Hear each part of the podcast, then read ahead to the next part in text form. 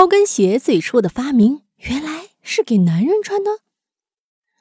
在历史的发展过程中啊，聪明机智的人类创造了许多发明，但是随着人们审美的变化和需求的转变，许多发明都偏离了发明者的初衷。比如说，当下女性都爱穿的高跟鞋，最初是为男人设计的，并不是为了美观，而是为了实用。原来啊，波斯帝国的骑士发现高跟鞋的鞋跟能很好的勾住马蹬，帮助骑手保持平衡，能更好的集中骑手的注意力。于是，高跟鞋在波斯骑手中迅速流行开来，作为骑手打仗时的战靴。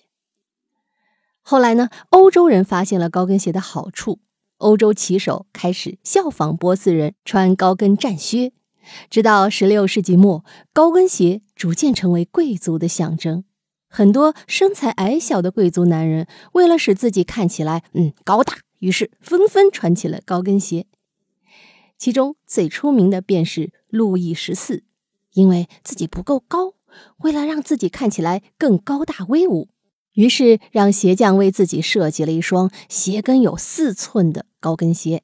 同时呢，为了显示自己的贵族身份，还专门将鞋子涂成红色，以此表明自己的尊贵。啊，咱们这期的页面里啊，我还特意找到了路易十四穿红高跟鞋的图，大家可以看看。后来啊，女性也开始穿起了高跟鞋，因为女性的身高普遍比男性低，穿起高跟鞋来，那个自信度啊，唰唰唰上升。高跟鞋设计的也越来越美观，使得女性穿起来更优雅。本来呢，高跟鞋的最初设计是男性战靴，但是现在成为了女性时髦的专属。我想，当初的发明者可能没有想到吧。密室里的故事，探寻时光深处的传奇。下期咱继续揭秘。